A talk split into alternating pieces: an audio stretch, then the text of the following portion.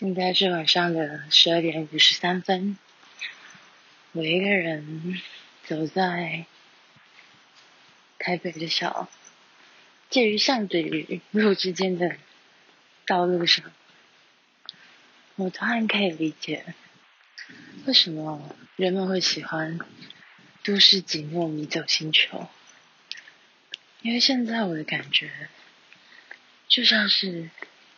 在都市迷走一样，我像在走路，但我又像迷路。我可能有个方向，但我也不是那么确定我脚下踩的每一个脚步。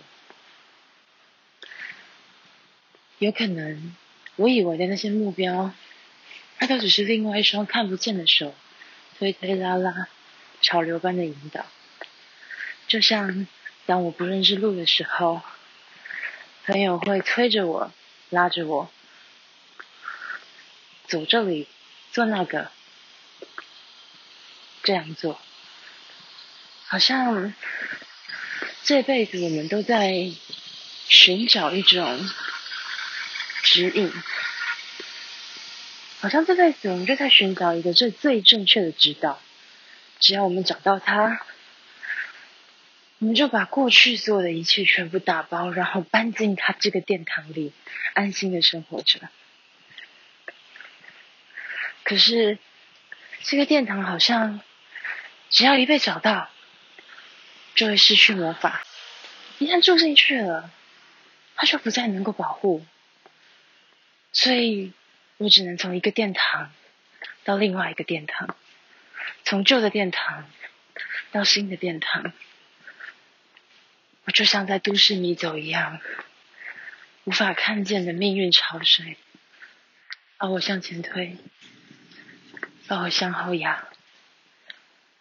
就这样被推、被拉、被拍打、被牵引。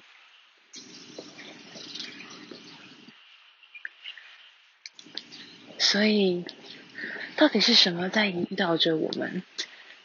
往那个方向走，我真的是在向前走吗？我明明正在逆向的走在一条单行道上，我正在逆向吗？因为所有的车头都对着我，我正在逆向吗？因为所有的车都不跟我同方向。所以，如果出现了一个与我同方向的人，他就会成为我一个移动的、安全的殿堂。但我知道，只要我到达了目的地，我就又必须再寻找下一个殿堂。难道这就是人生吗？